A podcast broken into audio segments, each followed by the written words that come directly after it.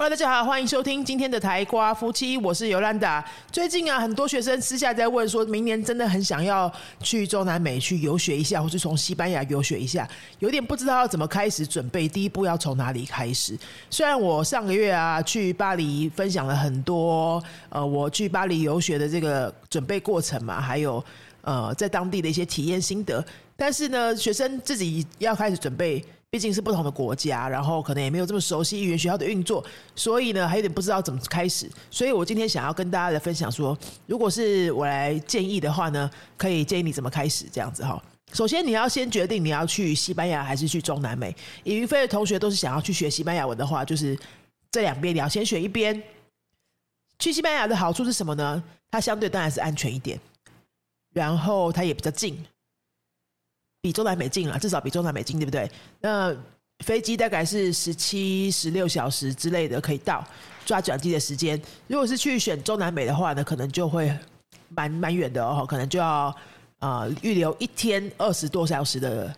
飞机时间了。如果你要选的是中南美的话，就会比较复杂一点，因为国家很多嘛，选择也变很多，所以你可能要先选定一些国家，再来缩小范围去找学校会比较好一点。这国家要怎么选呢？这我真的不能帮你选啊，同学，你可能要自己先告诉我你对哪些国家比较有兴趣。以我自己对中南美的认识，老实说，我只有在中美洲待过啊，南美洲我自己完全没有去过，所以我说的也不算准哈。那我就以中美洲我以前经历过的、看到过的来跟大家分享。整体来说啊，中美洲我经历过的这个教育程度，我的意思是说，是呃课程品质的整体的品质程度。呃，就是不要抱太大的期望。台湾这边的教学技巧跟课程设计好太多了。我自己在多米加看到的，哈，在多米加那时候工作的时候看到的，就说以我们台湾老师过去真的是随便教，都会比当地整体的程度高高出一个很明显的程度。就是我们的教学品质啊，是有有一个品质在的。所以如果你要去中美洲一些国家的话，嗯。墨西哥或许会好一点，我不确定哈，因为毕竟比较大嘛，发展比较好的国家。那我自己待过的一些国家，我看过的就是教学品质真的就是普普通通啦，所以不要抱太大的期望。你就是心态上调整，是我去体验的，去过一个不一样的日子的，然后不要把课程的品质看得太重，这样子会好一点。南美洲我是真的完全没有去过。所以也没办法建议。那如果说是我自己要选的话，我就是直接选我最有兴趣的国家就对了，最想认识的国家。因为像这种短期游学啊，我觉得不要把学习看得太严肃，你要把它当做是一个两星期的体验，用一个很新鲜的心态去认识一个新的世界，这样子。所以呃，选国家，然后选你有兴趣认想要认识的国家就可以了。再来，你要考虑的可能就是那些国家的机票跟住宿费用什么的，你是不是可以负担？好，那一般来说，当然西班牙会整体在当地的消费会会比中南美多一些，但是中南美的机票因为它比较远，也会比较贵，所以我觉得一箱一涨的抵抵消应该是差不多的啦。那你要把国家先选好之后呢，你就可以开始 Google 搜寻这个国家有的语言学校。如果是西班牙语言学校，你真的懒得挑了，你就直接私信我们吧。好，我们有认识的一两间，我们觉得是现场，我是真的现场我去看过他上课的，然后品质是 OK 的，那我们就可以帮你介绍一下。如果说呃你是要找其他的，就是想要自己找的话，你要怎么判断这个学校到底 O 不 OK 呢？我给大家几个标准，你 Google 去搜的时候啊，你可以搜用这个西班牙文的关键字或是英文的关键字。比如说，estudia español en Sevilla，estudia español en Madrid，estudia español en Buenos Aires，用这样子的关键字去找啊，用中文关键字找，应该是找不太到的啦。哈，因为你很难讲说当地国家的这些语言学校有没有中文网页嘛？网页可能不一定有中文版，或者有中文版可能是简体版。那我觉得就直接用西文搜是一定会资料最多的，不然就是用英文搜也是。会比中文的资料多。好，你可能要挑出你有兴趣的国家里面的城市的两三间学校来做比较就可以了。挑个两三间就够了啦，够你看的啦哈。国家决定了，城市要怎么决定？你可以先这样子想，你要你会比较有兴趣。这段时间呢，待在大城市还是小城市？如果是一两周的这个长度的话，我觉得大小城市都 OK。那如果是一个月以上的话，你可能就是待有规模一点的城市，会比较多活动，可以让你觉得比较有东西玩哈。那一两周很快就过了嘛，小城市其实也是可以过得很很丰富。语言学校的网站搜出来之后，你要怎么判断哪些是你可能会呃可以考虑的一些选项呢？我给大家几个指标。第一，你可以看一下。他们的班级人数，一般我们去游学一定都是上团体班嘛。你看一下他们的团体班的班级人数，最好是最多最多最多就是八个左右，不要再多了啦。那我像我上次去，就是这次去巴黎，我自己给自己挑的就是八人以下的班。我找到一些学校看起来也是很不错，网站讲的很棒的感觉。但是他的班呢，可能说十人才开班，好，那就是最少十人哦，表示最多考搞不好会有十五、十六、二十人这样子。这个班级人数为什么这么重要呢？因为你想想看，一小时六十分，一个小时就是六十分钟的课。然后如果班上有十个人的话，表示六十分钟是分给十个人练习，大家轮流跟老师互动对话。你一个人就分到这六分钟而已。有时候呢，可能就是分组一起练一下。好，就算你一个人可以分到十分钟好了，其实也很少啊，对不对？那如果说一个班是六个人的话，你呃一个人就是每个人可以分到的时间就会比较多。人数越少，可以分到练时间就越多，老师给你的关注就会越多嘛。我自己因为我已经教书教二十年了，所以一个语言班、一个语言的团体班里面多少人是最适当的？我是真的觉得我大概就是三到六人啊，三到六人，最多八人这样子。老师除非他的教学技巧非常非常的厉害，然后可以把大班的这整个互动的。频率弄得很有品质。那以如果是以一般中等程度、中等实力的老师来说，要把一个十人以上的团体班弄得互动非常有品质又很有效的话，其实是蛮难的。所以我建议大家，如果希望期待说你在课堂上的练习机会至少在一定的量之上的话呢，第一个就是要先看他团体班的人数。我觉得最多最多最多可以接受就是八个人。好，第二个呢，你可以看一下。学校网站上面有没有资料说这个学校他们收的学生大部分来自哪些国家？有没有一个比例的数据？很多学校只要有一点规模的话，他们都会整理这个。官网没有显示，你也可以写信跟他问。为什么要问这个呢？因为你都已经去这么远的国家了，对不对？你不会希望就是全班都讲中文的同学吧？一定希望说，就是大家都是来自不同国家，你的学习就会比较多元、比较丰富。你可以透过这一段时间，又可以看到，哎，其他国家的人是怎么学习的。那他们就是在跟你对话、练习对话过程、互动的过程，也会呃交换一些思维嘛、想法，你就会知道说，哎，同一个议题，比如说我们在课堂上假设聊到男女关系好了，那欧洲呃，我随便讲，比如说克罗埃西亚的学生，他会他会怎么看？然后北欧、瑞典、芬兰学生会怎么看？或者是东南亚的学生，泰国啊、越南同学会怎么看？这样，你有一个议题出来的时候，有很多不同国家学生一起聊，哎，我的国家是这样，你的国家是那样，这样就会比较好玩嘛。如果说你都已经到了这么远的地方去，结果班上全部都是来自台湾、日本、韩国，好了，就是我们很熟悉的这些国家，那我觉得就很可惜呀，对不对？所以你可以问学校说，或者你在跟他们官网上找一下，说他们的。呃，大部分的学生来自哪些国家？那个分布的比例是怎么样？我自己就会去去呃优先挑选，就是呃来自国家就是五大洲可能都差不多比例的，或者是呃至少亚洲学生少一点的，对我来说会比较有这个呃出国去跟异国文化学习的体验。好，好，那我们刚刚第一个已经说了，就是班级人数。第二个你可以看的是。学校的那个学生国籍，第三个呢，如果你年纪跟我差不多的话，我建议你要看一下他们学生的平均年龄。这些细节其实很少学生会去注意，大部分人都直接先比学费，对不对？先不要比学费啦，你都要去这么远的，你学费差一点点有差吗？对不对？你要先看我刚刚跟你讲的这个。第三个，我建议你要看的是学生年纪，平均年纪。如果说有一些学校啊，它是常常会跟，比如说国外的大学的。各个国家的西班牙语系的学生做语言交换的结盟啊，或者是姐妹校的结盟啊，交换学生的结盟，比如说像台湾有福大西文系，对不对？静宜大学的西文系、淡江大学的西文系，这些西文系的学生，他们都会去西班牙交换嘛。那交换学生可能就是跟呃当地有某几个特定的大学有签约，所以比如说福大西文系的很多学生就会去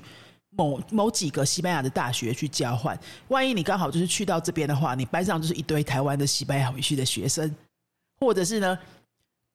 有可能是日本某个大学的西班牙语系的学生，或者是韩国某个大学西班牙语系学生，就是一团一团人就会在那个同样的班级里面。我觉得这样的话也会蛮可惜的。呃，为什么呢？就是他，就是我跟前面刚我说的有一些关系，是说如果班上的同学都来自很单一的国家，你的讨论丰富度就会比较低，对不对？然后再来，如果班上同学都是大学生。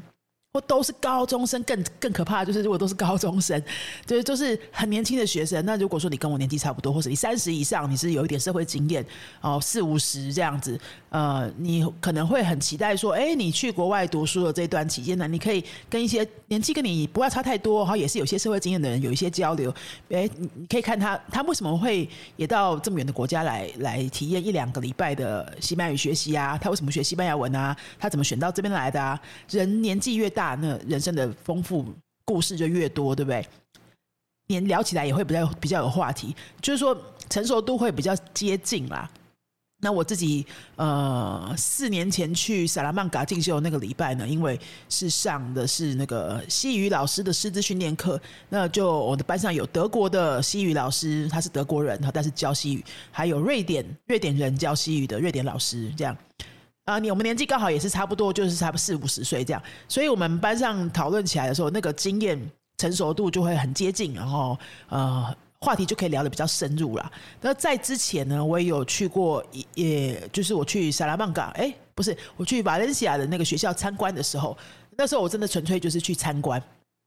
哦，就是有点像是学校参访这样子的行程，那我就看他们上课的情况。有些班级啊，里面就刚好都是二十多岁的那个大学生，可能应届刚毕业或是大四去交换这种的。那这种呢，当然没有什么不好啦。但是以我们的需求来说，我会觉得可惜的一点，就是大家聊的就会是比较，嗯，对我们来说比较表浅的话题嘛。对，哎，比如说周末怎么安排，他们可能就是去唱歌跳舞啊，然后这种呃。呃，办什么 party 啊，活动这样子啊，就比较难聊的深一点。但是他们年轻人有年轻人的想法，也是很好。但是全班都是年轻人，如果全班都是都是这种整班都是交换学生这样来的，你一个哈年纪可能跟我差不多的，就是变得像大姐姐这样的，真的会有点可惜了。我觉得比较难打入之外呢，也会就是话题少了很多。然后再来，如果你在那边会待一两个礼拜，对不对？你可能就是可以下课的时候跟同学出去喝咖啡啊。有没有？大家约可能都是很多一两个人自己去这些国家读书的嘛。那下课可能也没什么事情，或者是没什么朋友，呃，就会约的。哎，大家去喝咖啡啊，或者是一起去逛书店啊，一起去逛博物馆啊什么的。你可能也会比较想要跟年纪跟你差不多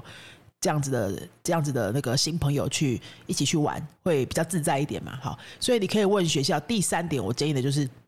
了解一下这个学校的学生的平均年龄。最好是年轻的也有哈，跟你年纪差不多，像三四十岁的也有，然后呃，或者比我们再年长一点的也有这样。那我这次去巴黎的体验呢，我就觉得这个部分很棒，因为刚好我碰到的同学啊，就是有一个比我年轻，大概我觉得应该三十多岁，然后另外一对夫妻呢，就是应该是六十岁左右的刚退休不久的一对夫妻这样。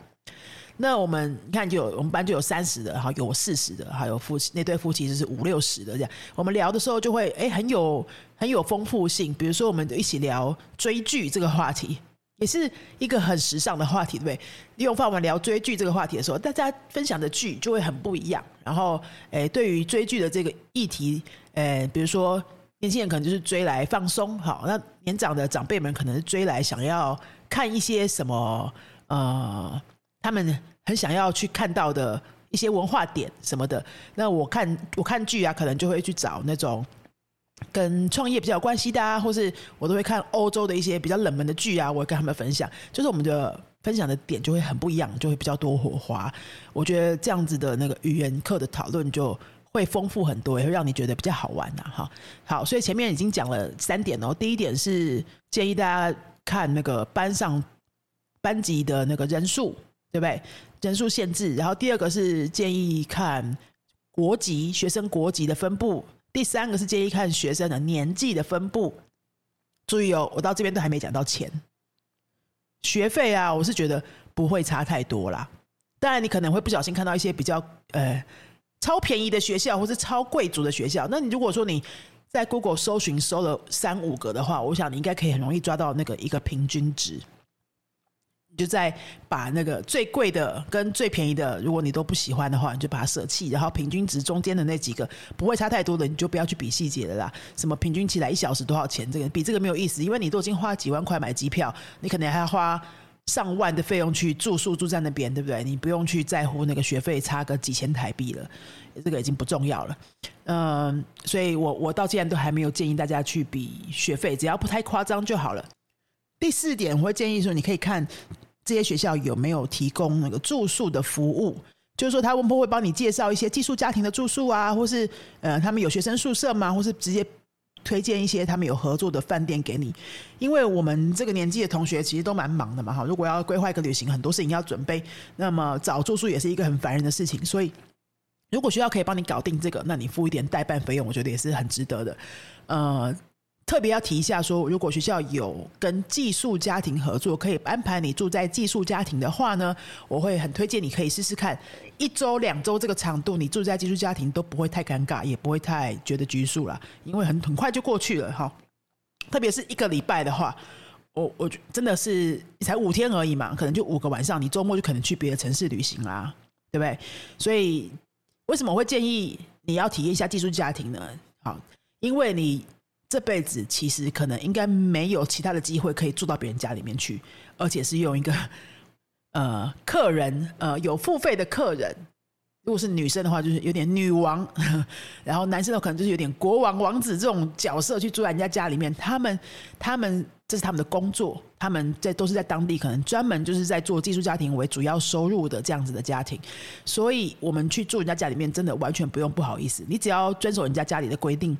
不要去打扰到他们，那他们做的饭你是完全都可以吃，然后你也不用打扫，也不用洗碗，也不用洗厕所什么的，反正你就是当做住饭店一样，只是说住的那个环境是人家的家里面，但是他们的服务都是他们本来就应该要给你的，因为你有付这个费用嘛。然后我自己在萨拉曼卡住了一个礼拜的，就是五个晚上的寄宿家庭的体验，我真的觉得到现在还蛮难忘的，已经过了四五年了，因为没有。这辈子你如果出社会，或者你自己出来，呃，一个人住啊，或者你成家之后，你已经没有机会可以过得这么轻松了。可能二十年都没有这样的机会，说，哎，你回家什么都不用管，然后就有一个寄宿家庭的妈妈把饭端到你面前给你吃。你吃完了要不要加饭？然后他就帮你加。你吃完了，好，已经吃饱了，他就帮你把盘子收走，就要帮你洗碗，然后你完全不必不好意思，你只要负责在那里享受。那些食物，还有你只要负责跟呃用你的用你学会的语言跟那些家人互动聊天，他们也有义务要陪你聊天，让你的语言有更多互动，这是他们的工作之一，他们都很知道。好，那所以我觉得有这样的体验，就一个礼拜，你可能偶尔一点点的小不方便，或许比如他们家是诶十一点大家大家就睡了，那你可能就是小声一点，或者呃他们。那个浴室只有一间，你可能要轮着他们跟一起用，就这样子而已。一点点小不方不方便，或者一点点小小细节、小的生活习惯要配合他们家里的生活习惯，我觉得很 OK 啦，很值得啦。你有什么机会可以看到一个外国人家庭到底？你看你学西班牙学这么久，一个西班牙人的家庭里面是怎么样运作的？他们的生活习惯是什么样子的？课文里面常常在说，呃，西班牙人都九点吃晚餐，是真的吗？我跟你讲，就是真的。啊。啊，你可能都不信啊，可是你住在人家家里面就知道。哎，真的就是九点吃晚餐，吃到十点十一点，对不对？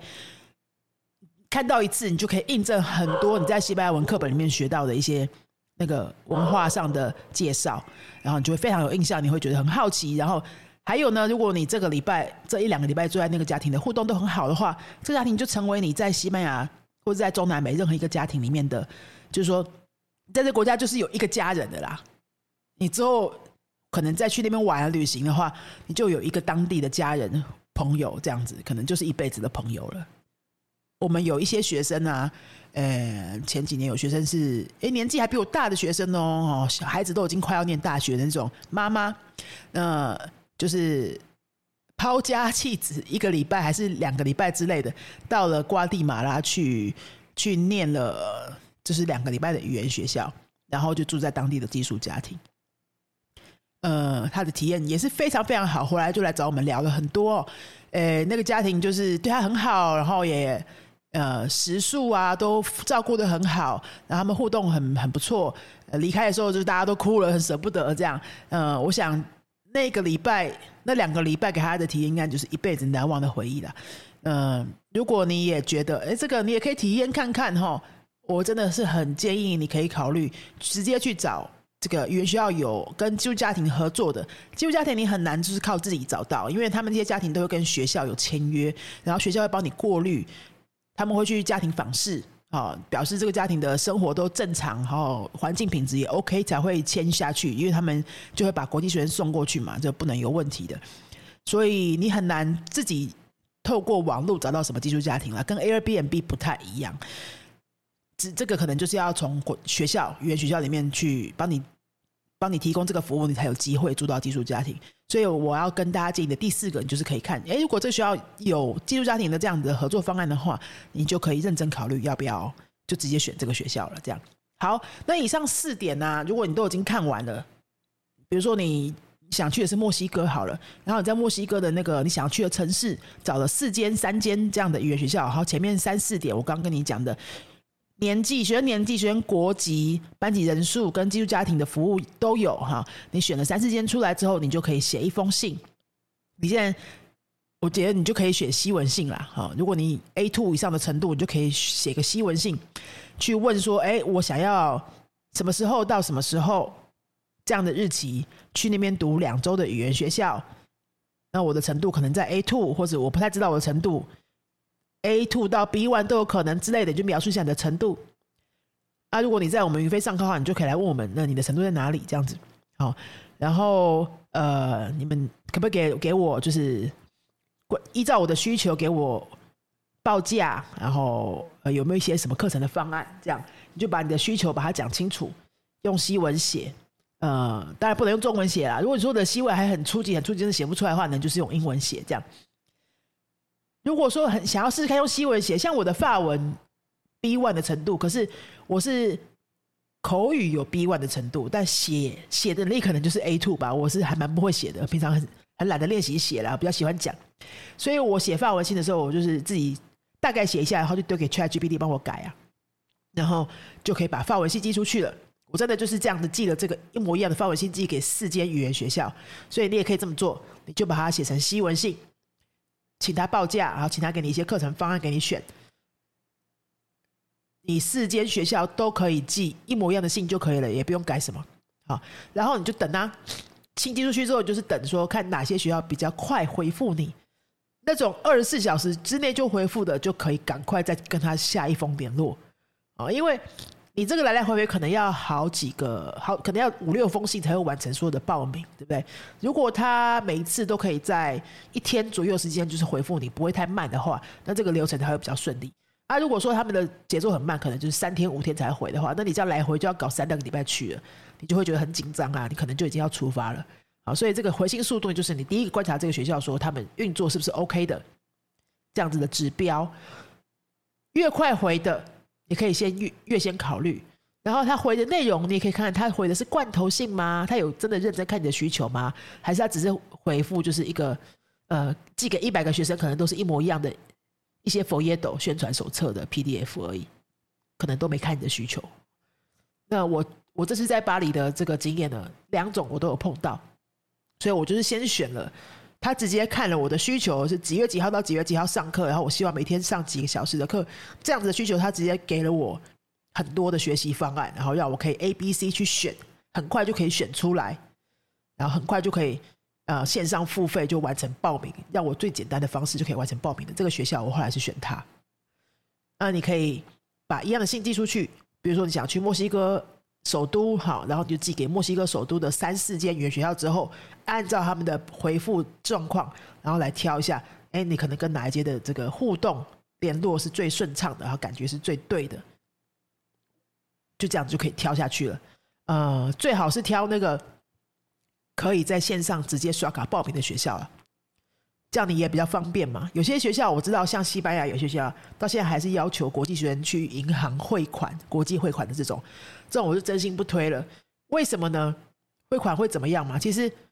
你可能想说啊，不然就麻烦一次嘛，去汇款也 OK 啦哈。但是你要想的，因为我是一个原校的经营者，我会我会这样想哈，就是这个学校为什么没有与时俱进的让学生就是可以很方便的在线上刷卡？现在大家都是线上刷卡啦，对不对？或者是用 PayPal 国际上的就是用 PayPal 付款，他为什么没有提供这个改进后的服务？是是是有什么考量吗？比较大的可能就是说，这个学校比较传统，它的改进速度比较慢，它连收费方式都还没有跟上这个时代，还要要求国际学生去很麻烦的去银行汇这个国际汇款，然后填一大堆纸本单据，可能还要搞很久，来来回回之后，像国际汇款呢，我们之前有经验，就是汇到西班牙，也是一个训练课的学费。然后可能随便讲两百块欧元的学费，然后我们汇了两百块欧元过去之后呢，因为因为银行会抽手续费，但是我们不知道他抽多少，所以到那边的时候呢，对方只有收到一百九十块，